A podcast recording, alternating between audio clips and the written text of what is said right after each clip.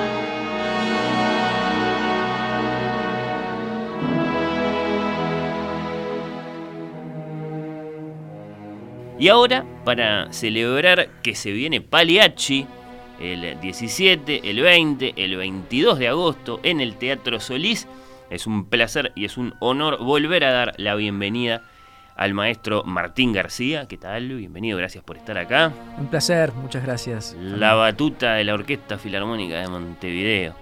¿Cómo venís eh, llevando estos eh, primeros meses, en definitiva, de tu titularidad del frente de la Orquesta de la Ciudad? La verdad que muy, muy contento. Eh, se, viene dando un, eh, comenzamos con la pospandemia, ¿no? Eh, se, viene dando este, una, actividad de, conciertos intensa con una respuesta del público, la verdad que muy buena. Tuvimos lleno el teatro casi, casi que en todas las actividades. cubrimos todos los frentes que, que se espera que la Orquesta Filarmónica cubra, espectáculos para niños en las vacaciones, nos vieron casi 6.000 personas, eh, conciertos y presencia permanente en los barrios. Ahora estamos con ópera, tuvimos eh, y, tenemos una temporada de conciertos bastante potente que continúa ahora a fin de mes. Eh, en fin, estamos atendiendo todos los frentes. Yo, yo noto además un, digamos, un, un resultado artístico que a, nivel, a nivel sonoro muy bueno, muy, muy notorio, acompañado por porque ahora la, orquesta dispone de una sala propia para ensayar dentro del, teatro, lo cual permite también un, un trabajo eh, específico. Eh, la verdad que estoy, estoy muy contento, muy contento y muy a gusto. Eh, yo quería también generar trabajar para construir el, el, clima, yo decía, hacer de la Filarmónica el, mejor lugar para hacer música en, en el Uruguay. Y bueno, en, cierta forma yo diría que, que, hemos venido transitando por ese camino. Hay un, hay un, clima y una sintonía este, en el trabajo muy linda entre la orquesta, eh, todo el entorno, eh, el, público, realmente muy contento. Y ahora con la ópera estamos, en cierta forma, divididos en dos, eh, no en dos mitades iguales, en una mitad más grande que es la que está en el foso, pero un grupo de, músicos está, empieza a girar la ciudad con un programa de Piazzola dirigido por el maestro Agopián, en, cuatro eh, salas barriales, así que bueno, muy, muy intensa la actividad. ¿Cómo están las eh, relaciones con las autoridades de cultura con las que te toca dialogar? Malena Muyala en el teatro, María Inés Ovaldía en la intendencia, ¿qué decís? Bueno, viene siendo muy buena. Yo siempre digo que, eh, no, es una frase mía, es una cosa que le, he copiado a algún colega, pero, pero para poder desarrollar la, la, la totalidad del, del potencial, no sé si la totalidad, pero por lo menos para, para, poder desarrollar el propio potencial, el propio talento, la propia capacidad, se precisa un poco de suerte, un entorno más o menos eh, propicio, favorable. Y en este caso lo tenemos, estamos trabajando con mucha tranquilidad, con, una, con un diálogo muy bueno eh, tanto dentro del teatro como con nuestras autoridades de, cultura en la Intendencia. Yo la verdad que estoy muy, muy contento, muy a gusto. El trabajo con, con Álvaro Méndez, que es el coordinador eh, de la Filarmónica, en cierta forma es como eh, el, el, hilo de continuidad que ha tenido la, orquesta durante, durante muchos años, incluso desde los tiempos del maestro García Vigil. Eh, con un perfil muy bajo, pero con, una, con un conocimiento muy, muy profundo y, muy, muy eficaz de, del, funcionamiento este, de, la institución. Venimos haciendo un trabajo que, a mí realmente me tiene muy contento y, muy cómodo. Me, siento muy a gusto, llego muy temprano al teatro. a veces me quedo, me quedo en la vereda mirando cómo el, como el, sol a las 8 de la mañana ilumina la, la, fachada, el, sol tibio del invierno. Bueno, qué sé yo. Desde hace algún tiempo el Solís es enteramente, digamos, la casa de la Filarmónica, es donde también ensayan. Exactamente. Eh, en, tiempos de, mi actividad profesional me tocó ver todo, ¿no? Eh, en una época eh, la orquesta ensayaba en, en, el escenario, a duras penas, coordinando con comedia, etcétera, mediados de los 90, qué sé yo. Eh, luego vino una, una, etapa nómade cuando, cuando hmm. la, reforma del Solís, se trabajó en, en, en, la, en un salón en la Intendencia, daba conciertos en el Radisson, de conciertos por otro lado. Y de un tiempo a esta parte, con la reapertura del Solís, ya hace unos cuantos años, eh, surgió, surgió el tema de la, de la sala de ensayo, se construyó una, una sala que no tenía las dimensiones adecuadas para la orquesta. Bueno, fue siempre un problema que, digamos que comenzó a, subsanarse eh, a comienzos de este año cuando, cuando la, orquesta toma posesión de la, de la sala que está en la planta alta del ala este del, teatro. Eh, es una sala que, aún, en la que aún tenemos que trabajar desde el punto de vista del, del acondicionamiento. Eh, muy fotogénica por otra parte la sala, uno la ve, parece que fuera un palacio, eh, y, acústicamente muy amable, a pesar de que no hay, no hay todavía un acondicionamiento específico para el trabajo orquestal. Eh, la verdad que quedamos muy, muy contentos. En la planta alta del ala en la que hace no tanto el restaurante Raravis. Exactamente. Ahí está. Ahí entonces ensaya la filarmónica que después se corre unos metros al escenario o al foso del, del Solís para sus, para sus presentaciones. En esta primera parte de la, de la charla, Martín, eh, te quiero hacer algunas preguntas, digamos, generales para después pasar a, lo particular que nos, que nos ocupa, que nos convoca, que es, que es Paliachi. Te quiero preguntar concretamente por el lugar que ocupa, según tu mirada, la ópera en la cultura contemporánea, ¿no? Eh, y creo que los extremos están claros, ¿no? Si tiene algo de expresión de otra época, de lujo, llevado adelante por unos pocos, o si por el contrario hay argumentos para afirmar que se trata de un género muy vivo, que atraviesa, digamos, incluso con, su encanto las clases sociales y que entonces las políticas culturales no deberían descuidar.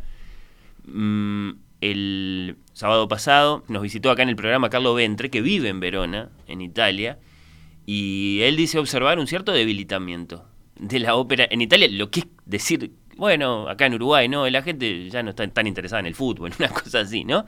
Eh, si, si esa es una señal, digamos, eh, general de lo que está pasando con la ópera, del presente de la ópera en la cultura contemporánea, debería ser motivo de preocupación. ¿Cómo lo ves vos?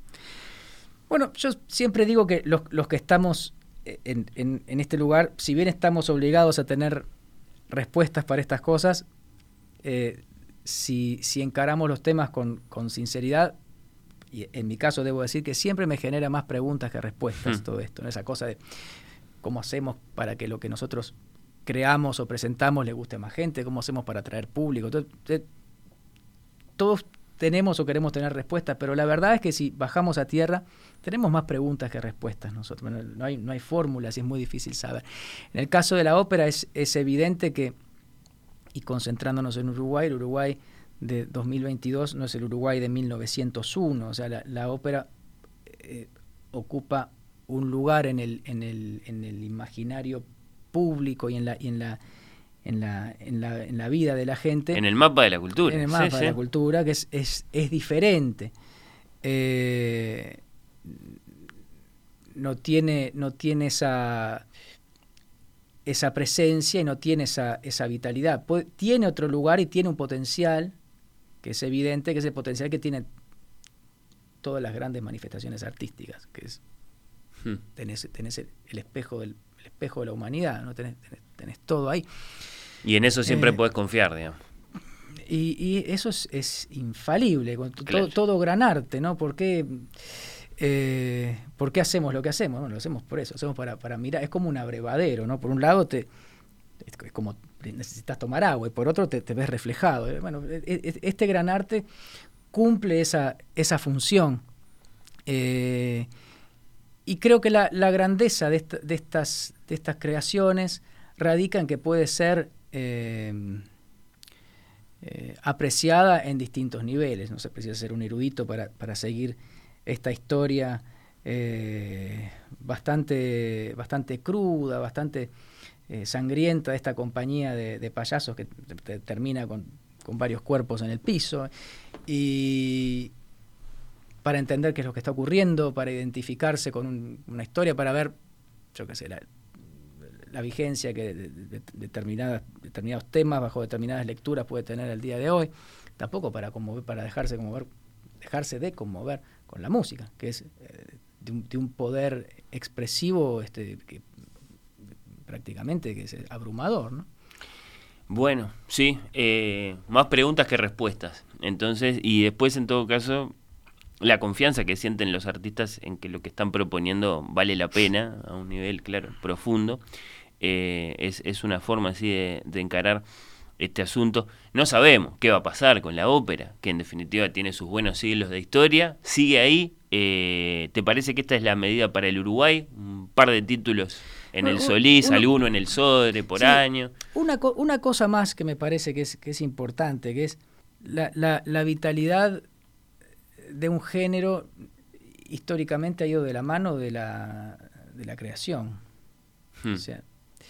Eh, y eso es un, eso es un problema eh, serio porque eh, incorporar obras nuevas en un repertorio canónico que parece estar cerrado es muy difícil por distintos motivos. Caro programarla, es caro apostar a títulos, ya a títulos históricos, tanto más a apostar a, creaciones nuevas, por, ejemplo.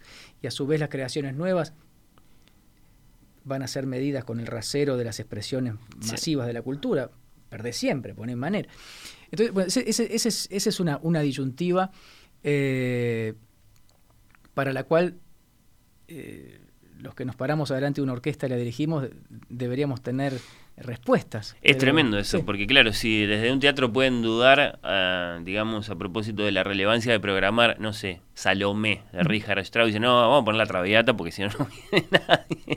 Eh, lo que será si, si hablamos de obras nuevas, claro. Es, el, este, el, el, el canon se hace cada vez más fuerte y entonces cada vez Exactamente. Y en un, Más preocupante en su estancamiento. Claro, y, en, un, y en un mundo eh, culturalmente lejano al nuestro y, alejado en el tiempo, etcétera, eh, en que se creaban decenas de títulos por año, bueno, uno ve después de, de, 80 estrenos que había en un año, casi todos eran fracasos, después quedaba, quedaba uno a veces, con suerte, ¿no? Hace, hace 120 años.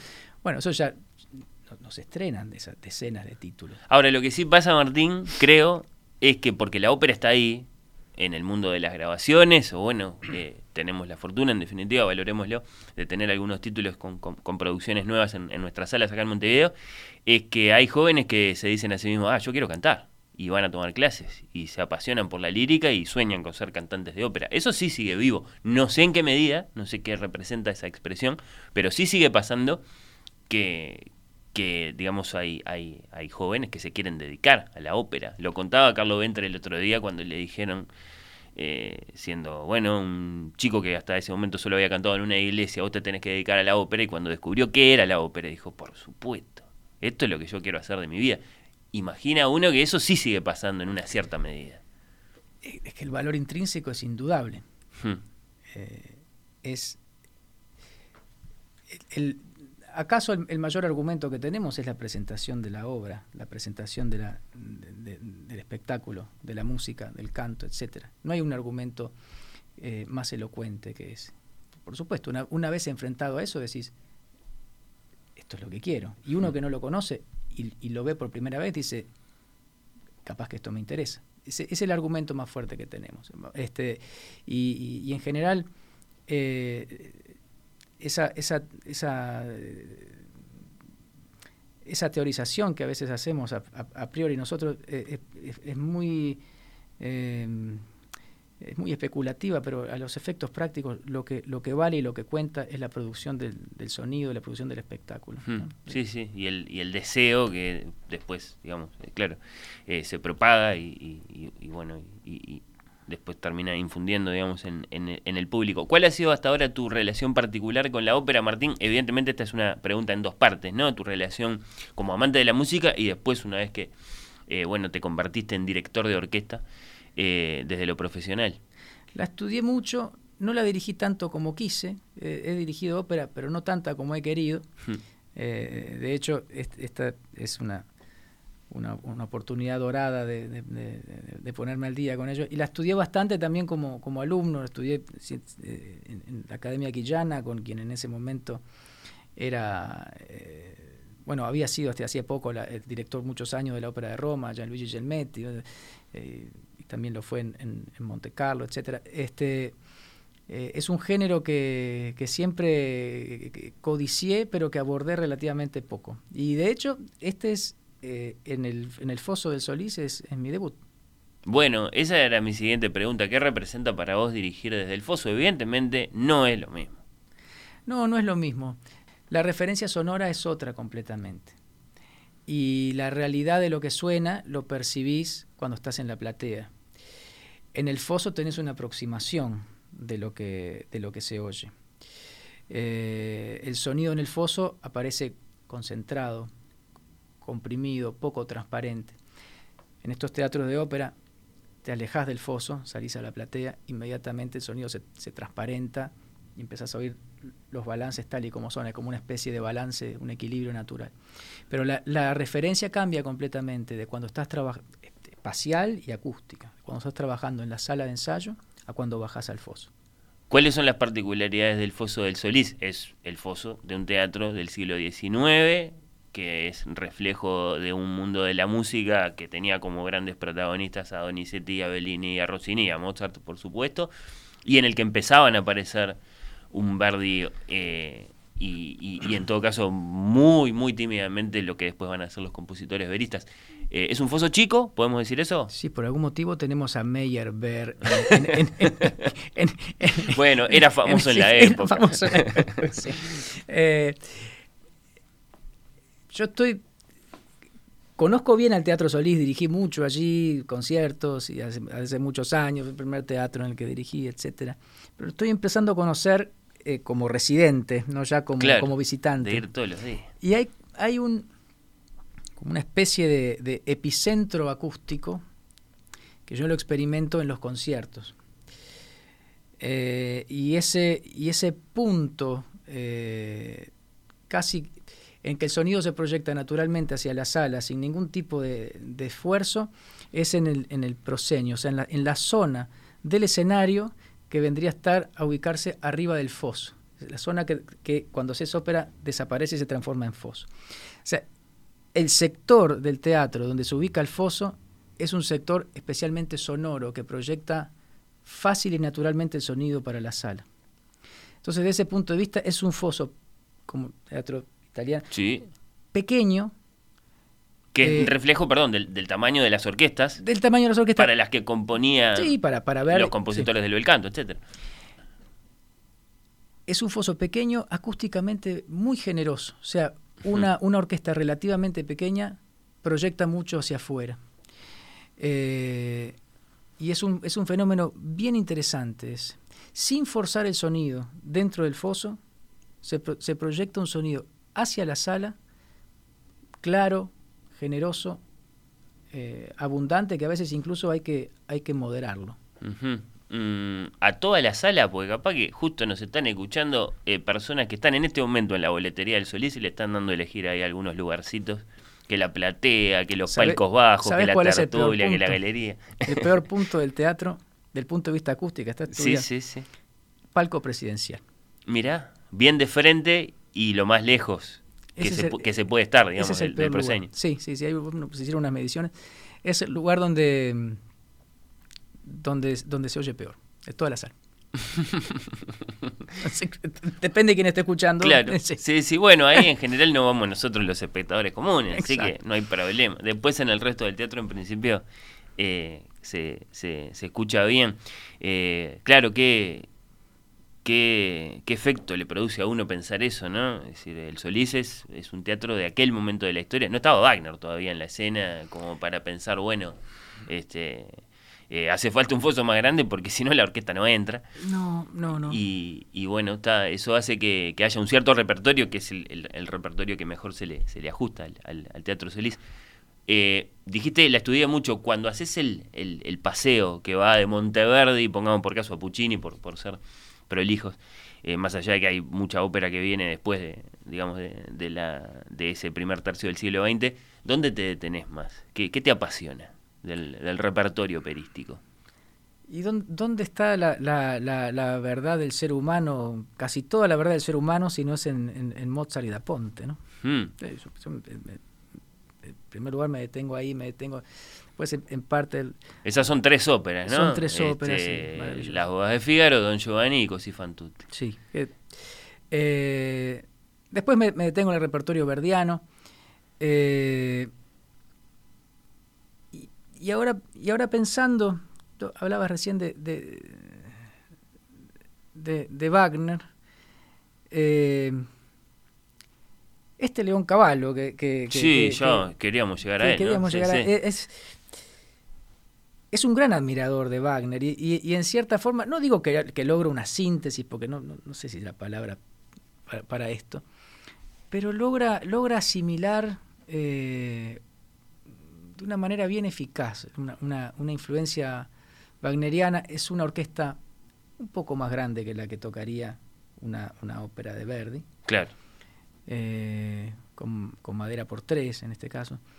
Y mm, Perdón, eso para, Sí. para los oyentes no músicos significa concretamente. significa que hay dos flautas y pícolo, eh, hay, eh, bueno, oboe y corno inglés, eh, el, el- des- hay- que toca segundo oboe, toca, toca corno inglés, pero después hay dos clarinetes y clarón o clarinete bajo, es una cosa. Hay tres fagotes, no hay dos fagotes y contrafagot, ni hay un... eh, son tres fagotes, una escritura bastante rara. Tres trombones y tuba.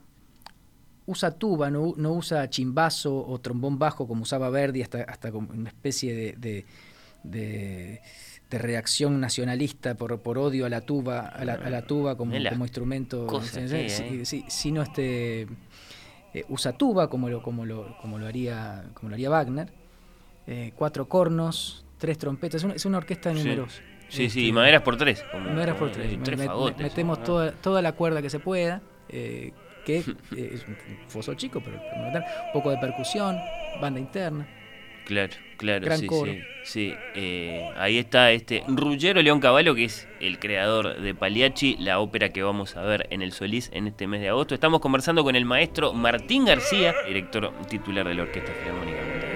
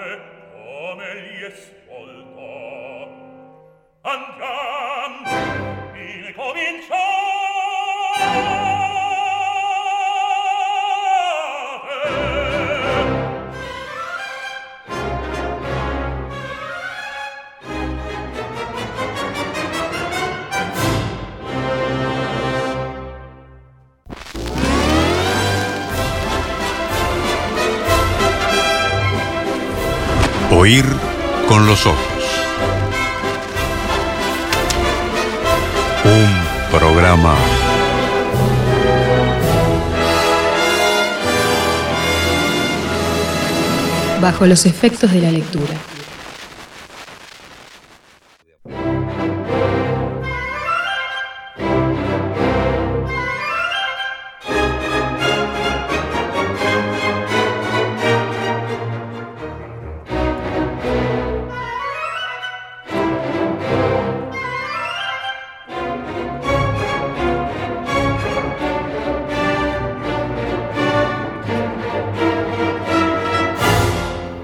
Conversando con el maestro Martín García, director titular de la Orquesta Filarmónica de Montevideo y el músico que va a estar en el foso dirigiendo a la orquesta de nuestra ciudad para esta Pagliacci de Ruggero León Cavallo que vamos a poder ver en este mes de agosto en el Teatro Solís, las noches del 17, 20 y 22.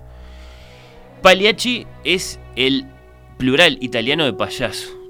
Y después es, bueno, una de las más famosas óperas italianas veristas del repertorio. Acá te tengo que preguntar, se lo pregunté también al tenor Carlo Ventre, ¿qué tenemos que entender cuando hablamos de ópera, eh, cuando hablamos de verismo?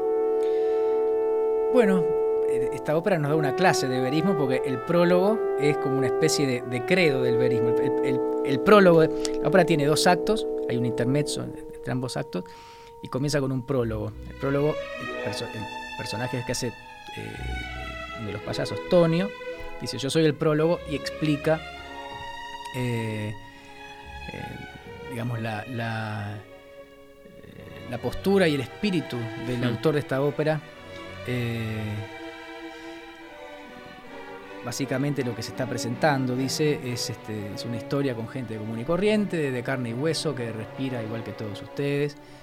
Eh, y, la historia se trata precisamente de eso, es como una especie de, prima hermana de caballería rusticana, en el sentido de que eh, son historias de, con crímenes pasionales y eh, historias de la, de la vida común, especialmente violentas, especialmente hmm. crudas. Que se contraponían mucho a las historias, pongamos por caso, de grandes personajes de la historia que llevaba Verdi a sus óperas, ¿no? O, de héroes o de dioses, si hablamos de, Wagner. Eso de, la gente común como protagonista, evidentemente es una marca del verismo. Exacto, hay como una especie de, énfasis en eso. En algún momento se, habló de realismo en lugar de, hmm. verismo. Eh, y insisto, está, eh, acá hay como una especie de, como un manifiesto que, dura algunos minutos, que lo, canta eh, el, personaje. Eh, creo que era Víctor Morel, el, primer, eh, el primer Tonio de la historia, le pidió a León Cavallo que le escribiera algo y le escribió el prólogo, que es este, este manifiesto verista que está al comienzo de la, de la ópera. Y, tiene una influencia eh, bastante notoria, según el compositor, en un episodio, una especie de crimen pasional en, el cual a, su padre, que era juez, le tocó arbitrar pero también en, un par de obras eh, más o menos de la misma época, eh, en que el teatro se, confunde con la, con la, realidad. Y en particular una obra, eh, la, chica del, del, Tabarén, que es una, una obra del gran guiñol de, París, especialmente truculenta, con unos crímenes, un, hecho de sangre espantoso que se da eh, al final de una obra, y, esto tiene un poco eso. Así que no solo es verista, es este truculento, es sangriento, es crudo, es, es, es, la realidad en su, en su lado a veces hasta más miserable, porque los tres personajes principales, cada uno de ellos tiene sus miserias y Este, en fin. Sí, eh, como si se hubieran dicho, porque en definitiva la historia de Caballería Rusticana, bien decías que, que- que es como la prima hermana de esta, muchas veces de hecho se representan juntas. Eh, bueno, si vamos a contar una historia de la gente común y una historia operística, es decir, con su, con su toque dramático, tiene que ser la historia de un crimen, de un crimen con un enredo amoroso y, y- y- y, por supuesto con una traición eh, como, como disparador de la trama, ¿no? Y, y, bueno, evidentemente en eso hay, hay, hay, hay una nota muy identificatoria de- del, tipo de ópera que, que estamos viendo. Esta es la historia de Caño, el payaso, el actor, el director de una compañía teatral, un cultor eh, de eso que se llama comedia del arte, que bueno, ya está dicho, podemos hacer la spoiler alert, pero ya está dicho, asesina a su mujer Neda y a su amante Silvio en plena función, en plena comedia del arte, ¿no? Y eso es, es, es, lo que vemos eh, cuando vemos Pagliacci. ¿Qué dice, maestro Martín García? ¿Qué decís, Martín? Acerca del acaso inevitable, digamos, y, y tal vez necesaria lectura de Pagliacci en clave de femicidio, ¿no? Porque en definitiva esta es una ópera de finales del siglo XIX que la seguimos representando, que la seguimos viendo, que sigue siendo relevante evidentemente para el repertorio. ¿Te parece lo más encaminado o contrariamente es importante no olvidar cómo quiere contar esta historia León Caballo desde su lugar allá a fines del siglo XIX? Bueno, un poco todo. Estamos en el tiempo que estamos y si, bien uno no dirige la música pensando en hacer un alegato ni en favor ni en contra de nada, son, elementos que están y que además admite esa, esa lectura.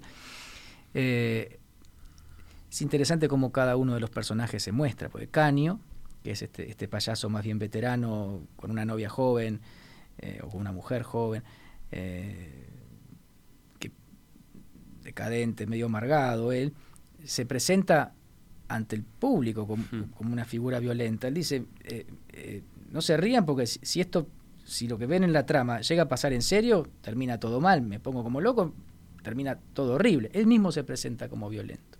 Quedan todos pasmados mirando Sí.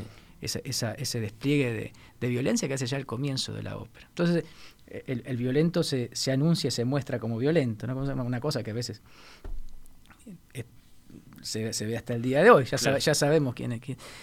Eh, el caso de Neda es de, de su mujer, que es una mujer joven que aparentemente en- encontró en, en- en- en la calle, eh, le rescató como huérfana, debe ser bastante más joven que él, posiblemente una, una mujer atractiva que genere eh, intereses que, que aumenten la inseguridad de este, de este payaso veterano. Eh, ella es el único personaje que, que- revela su conciencia ante el público que está en el teatro, eh, cuando, cuando- en, su, en su escena, cuando queda, cuando queda sola. Eh, yo acá he discutido con algunos colegas, porque ella no dice "Est- est- estoy enamorada de otro que no mi marido, dice otras cosas, es- expresa determinado tipo de inquietudes que, que Hmm. no, no van por ese lado, más, más bien por el lado de, de sentirse libre, posiblemente de salir de esa vida espantosa con, con, est- con estas, con estas figuras con las que está y, bueno, y, de, la, y de la vida, del trajinar de, de, este, de, de estos payasos. Y Tonio, que es, además de, de quien aparece eh, como prólogo, prólogo, sí. este, termina siendo el que, el que, el que pone en marcha la, la- la- la- la maquinaria que termina en, en, el, en el baño de sangre. Eh, bueno, es un discapacitado que eh, ha sufrido el escarnio que sufrían y que sufren ¿no? los, los- los discapacitados, sobre todo en esa época, con una crueldad espantosa. La propia Neda, cuando él le abre su corazón y le dice, estoy, estoy enamorado, eh, le hace unas burlas, le, le responde de una manera Sí, sí, sí. terrible, ¿no? Lo cual desata una, una reacción espantosa que termina con, con- la mujer y con el amante eh, muerto. Bueno, y del que no sabemos tanto es de Silvio, del, del- del- amante de Neda, de este amante circunstancial, no sé, que aparece allí eh, y que protagonizaron uno, uno de los dúos más, más, formidables también. Es sabemos poco de él, pero lo que le da para cantar es, es maravilloso. ¿no? Eh, y, y hay otro personaje que es Pepe o Bepe, como parece, eh, que es como una especie de, de- de figura que, que trata de, de salvar lo que se pueda en esas, en Hmm. esas circunstancias prácticamente imposibles, de tapar todas las cosas que hacen los otros y, y tratar de que, de que el programa, de, que el, de que el espectáculo se haga.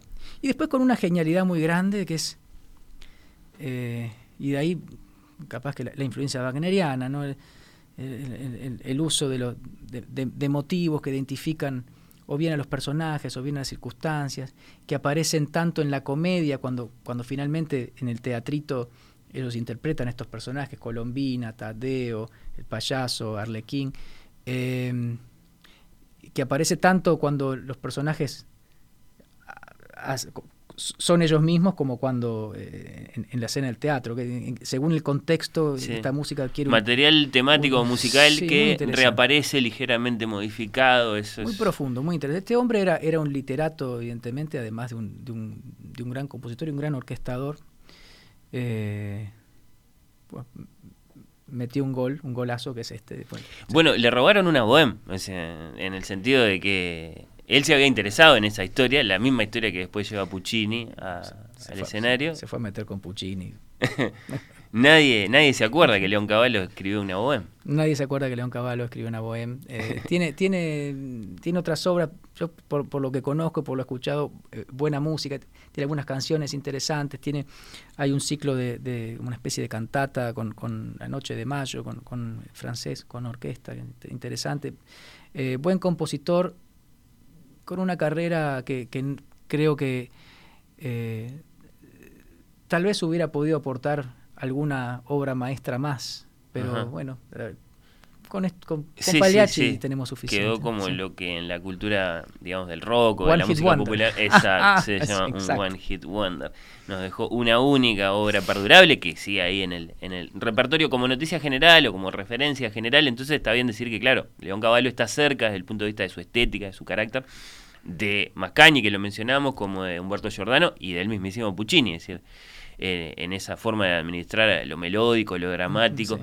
Eh, y, y hasta podríamos decir, hay un tipo de emoción operística que el espectador, digamos, experimenta cuando, cuando va a ver estas obras, que es distinto de lo que, digamos, conoce del mundo de Verdi o del mundo de, del bel canto, ni que hablar, eh, como más acuciante, no sé cómo describirlo, pero evidentemente hay esa cosa que, digamos, pocos espectadores evitan que no, que no, que no se convierta en llanto cuando aparecen los, momentos más bellos, que suelen ser los más, los más terribles también. que suelen ser los más terribles. Sí, hay una cuestión de que se, se da como una especie de- de- de- de paradoja, porque la línea melódica es de un vuelo altísimo en general, pero, pero, pero todo el tiempo hay subyace la idea de la, de la palabra hablada y del discurso hablado. Es una cosa bastante, bastante complicada de, de lograr, muy exigente para los cantantes y también para la orquesta.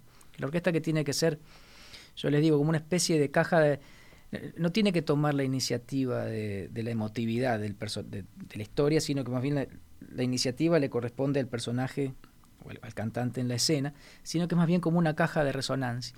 Eh, pero claro, una vez que estás ahí, que te hierve la sangre, eh, controlar eso se transforma también en un, en un desafío eh, a nivel instrumental. Sí, tenés que, claro, este convivir, digamos, con, con dos fuerzas que se chocan de alguna forma. Para este Paliachi, para este Paliacho, bueno, contás con un tenor uruguayo, pero de grandísima trayectoria internacional como Carlo Ventre, que representa para vos trabajar con un cantante como él. Eh, bueno, es una, maravilla, es de las cosas más lindas que, me han ocurrido profesionalmente, compartir el trabajo con Ventre, es maravilloso, es un, artista extraordinario de, todo punto de vista y una persona además mu- muy generosa con la que trabajar, plenamente entregado al- al arte y a, la, y, y a la actividad que está haciendo, es realmente una maravilla. ¿Cómo le describirías a quienes lo van a ver ahora por primera vez en el Solís sus virtudes como tenor, sus virtudes como cantante, como artista en general? Bueno, eh, se habla mucho de los roles y los tipos de voz. Ventre es. eh, debe estar en un momento espléndido la voz. Yo lo, yo lo, lo he visto cantar en Montevideo eh, varias veces. Ahora, ahora es una exuberancia que au- aún superior a, la- a las veces anteriores que lo vimos.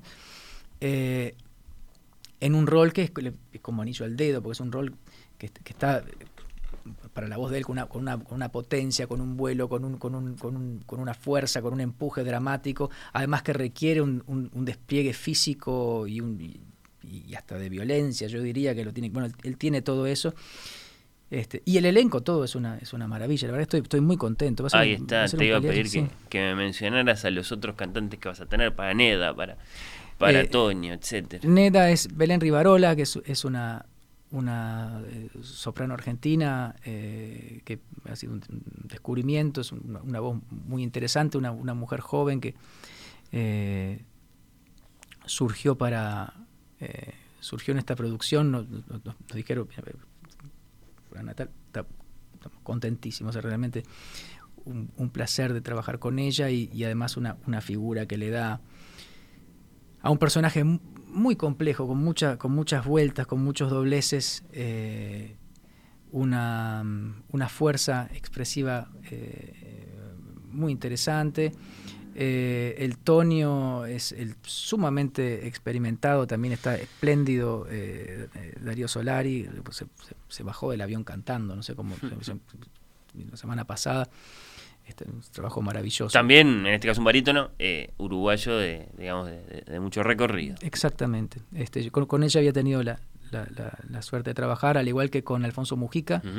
Hace, un, hace un Silvio también espléndido. Bueno. Y, y el, y el Arlequín o el, o el Bepe es eh, Sergio Espina, un, un tenor argentino muy experimentado también y so- sobre todo eh, que tiene muy bien la, parte cómica. eh, realmente es un, elenco que es, como estás este, dirigiendo el, el, el Barcelona, ¿no? Qué lindo. Bueno, esta es una ópera que, si bien es breve en comparación, bueno, se la suele representar, decíamos, junto con Caballería Rusticana, que también, bueno, en este caso es, es un- es una ópera en un acto. Pagliacci tiene dos, pero van, van seguidos con un intermezzo en el medio. Pero, pero es grande en un montón de otros sentidos. Por ejemplo, en el de contener un teatro dentro del teatro. Esa es siempre una cosa muy estimulante, muy fascinante de ver. Y después abarca coro también y coro de niños. Coro y coro de niños. Y el coro tiene una participación muy importante al comienzo de cada uno de los actos. Hay, hay- dos coros monumentales, es- escenas muy complejas en que pasan, hay mucha acción. Ahí se ve todo, se va a ver todo el despliegue de la, de la dirección escénica también, porque son, son escenas grandes. Y luego, eh, durante la, la misma función, porque el, el- el coro es, es- es el, el público durante la función, que después se espanta cuando, cuando ocurren estos hechos espantosos. ¿no? Extraordinario, sí, sí, sí. Eh, mucho para ver. Y naturalmente la, la pregunta, Martín, ¿por qué nos podés adelantar desde el punto de vista de lo que, de lo que vamos a ver eh, en escena? Vimos Pagliacci en el Solís tiempo atrás y había allí una, una idea muy, muy interesante que, a- digamos, a, a parte del público gustó mucho, otra lo cuestionó un poco, convertir la comedia del arte en un estudio de televisión en aquel momento. ¿Qué nos puedes adelantar de lo que vamos a ver esta vez? Bueno, acá está, está ubicada, es, es una, una apuesta de, de la argentina Florencia Sanguinetti. Eh, que está, está haciendo un trabajo muy interesante. Ahora, de hecho, eh, ten- tenemos un, un ensayo bastante grande con, con coro a piano en, el escenario. Está ubicada en una, una ciudad como Montevideo al día de hoy. Hay algunos, algunos ecos del, del carnaval montevideano, en parte porque pensemos que estos personajes de comedia del arte tienen una influencia directa y, eh, en, en lo que es el, el- el paisaje eh, carnavalero nuestro. ¿no? Claro, ya eran viejos a fines del siglo XIX cuando, cuando León Caballo los recoge para, para su ópera, para su ópera estos, estos, estos, estos, eh, arlequines, estas colombinas de, de la comedia del arte y, de algún modo siguen ahí, por ejemplo, a través de, de- de expresiones como el carnaval uruguayo. Sí, hay un, hay un rescate y una afirmación de eso, pero sobre todo lo que hay eh, es eso que tú decías, esa fascinación de mostrar el teatro dentro del teatro eh, de, y de mostrar y de, mm, eh, ¿cómo decirlo?, de exaltar la vida y el funcionamiento, la maquinaria del teatro delante del público que esté viendo la ópera. Yo no quiero adelantar mucho, pero, pero realmente es una, es una apuesta muy potente desde ese punto de vista. Es como una, como una, una celebración, aún en medio de esta tragedia horrible, de la, de la vida del teatro. ¿Hay mensaje feminista en la Pagliacci del Solís? Eh, sí, No sé si lo querés adelantar o no, a ver. eh, bueno, no, no dudo. pero la que- pregunta se impone. No dudo que admita lecturas feministas. Ahora, si hay mensajes, eh, no lo sé. Se lo preguntamos Sí. a Florencia, en todo caso, si, la, Eh. si podemos conversar con ella. Hay que ir a verla, Sí. esta Paliachi de Solís. Me queda una pregunta más, de todos modos, porque vamos a cerrar esta conversación con el maestro Martín García, director titular de la Orquesta Filarmónica de Montevideo, que va a estar al frente de esta producción de Pagliacci, porque está el momento del Vesti la Chupa, que ni la mencionamos, pero es ese pedacito de Pagliacci que de hecho, hasta quienes nunca oyeron en su vida el título de esta ópera o el nombre del compositor, reconocen inmediatamente, porque es una música infinitamente difundida por la cultura popular. Hemos visto Vesti la Lluvia, yo que sé, en Seinfeld, por ejemplo. ¿Es verdad? El, el payaso, eh, bueno, eh, en el, en el Joe de Bola. Claro, sí, ese mismo personaje, ese payaso, eh, que incluso, bueno, reproduce un poco la historia de, de la traición de Neda, bueno, está.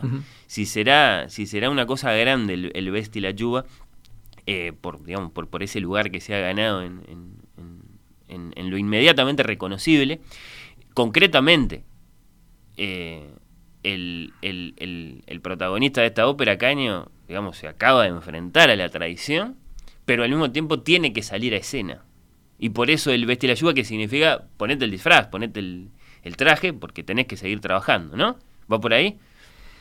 Sí, eh, ahí también hay una reivindicación, y esto acá voy a parafrasear a la, a- a la directora escénica, porque Bien, lo dijo varias veces, una reivindicación de la, de la vida de quienes estamos eh, teniendo que salir a un escenario, muchas veces ante situaciones de adversidad, problemas de toda índole, y después tenemos que salir y hacer lo que tenemos que hacer. Y a este personaje le pasa precisamente eso. Tomado por un gran artista, como es el caso de Ventre, uno puede aún sobreponerse al hecho de que está ante un ser violento que anuncia que va a matar a su mujer y que después lo hace, e identificarse y hasta sentir pena por él en ese momento. Mm. Esa es, la, esa es la, la grandeza interpretativa de Ventre, que te digo además, está la orquesta tocando fuerte en ese momento. Y la voz de Ventre vuela por encima de, de una orquesta tocando fortísimo, eh, de una manera realmente espléndida y conmovedora. Es, es, es, este, es, un, es un momento digno de ser vivido. Recién cuando hablábamos de qué hacemos con la ópera y a quién le Hmm. gusta y a quién no le gusta, bueno, eh, conviene escuchar esto. que no nos vayamos a quedar sin ópera porque no porque nos quedamos, por ejemplo, sin, sin momentos como ese. ¿Le pide algo el, el director de orquesta al tenor en un momento como ese que todo el teatro está esperando a ver si lagrimea un poquito, si hace un gesto especial antes de decir que le envenenaron el corazón o lo deja nomás? No, no. No sé. No, no, no le, no le pide nada. Se, se le prende como, como si se acabara el mundo y vamos con él. ¿Dirige él de alguna forma cuando es cuando estamos ante un área, así un momento señalado en una, en una ópera? Eh, en un momento así, con una figura de esta talla. Es él. Es, es, es Ventre. En determinados momentos, yo sé que él me precisa más, o sea, que, que- que el cantante me precisa más, y en otros, vamos nosotros con, con él. Precisamente en Vesti la Yuba, vamos nosotros con él. Vamos nosotros con él. Y en cuanto a, a la producción en su conjunto, ¿hay alguna clase de, de- de mensaje del director respecto de qué conciencia deben tener los artistas? No, hay, hay de todo. Hay, de momentos. yo- a ver, yo eh, no creo en el director a la carta, no es que uno vaya viendo a ver qué quiere cada uno y después lo hace.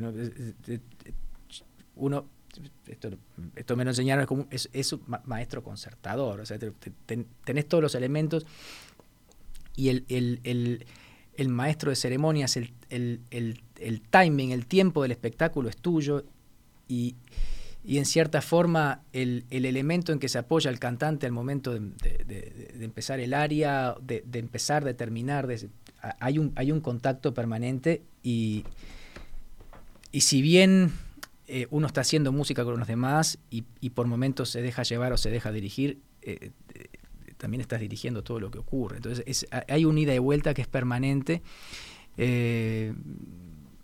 Muy difícil de, de definir, es como, es, como, es como una relación entre dos personas, momentos en que tomas la iniciativa, momentos en que te dejas, te dejas llevar, momentos en que vas, juntos. Bueno, acá pasa exactamente lo mismo, ¿no? Y, lo haces también llevando a, llevando a la orquesta. Es, eh, eh, es una, una tarea que, en la que estás trabajando a varios niveles de manera simultánea, incluso con el coro, etcétera. Eh, y en todos los niveles tiene que funcionar bien. Maestro Martín García, director de la Orquesta Filarmónica de Montevideo, éxitos con este paliachi que se viene al, al, al Solís. Te, te, sigo desde la, desde la platea. Y bueno, muchas gracias por, por el tiempo que siempre es, es, es de una gran generosidad de tu parte por, por, por las respuestas y, y, y, y, bueno, y por, por, la, por la buena disposición. No, muy generoso de tu parte, es muy importante eh, el, el espacio y no solo el espacio, la, eh, la, la, profundidad y el, y el amor con que abordas estos temas eh, es sumamente importante para nosotros. Gracias, Martín.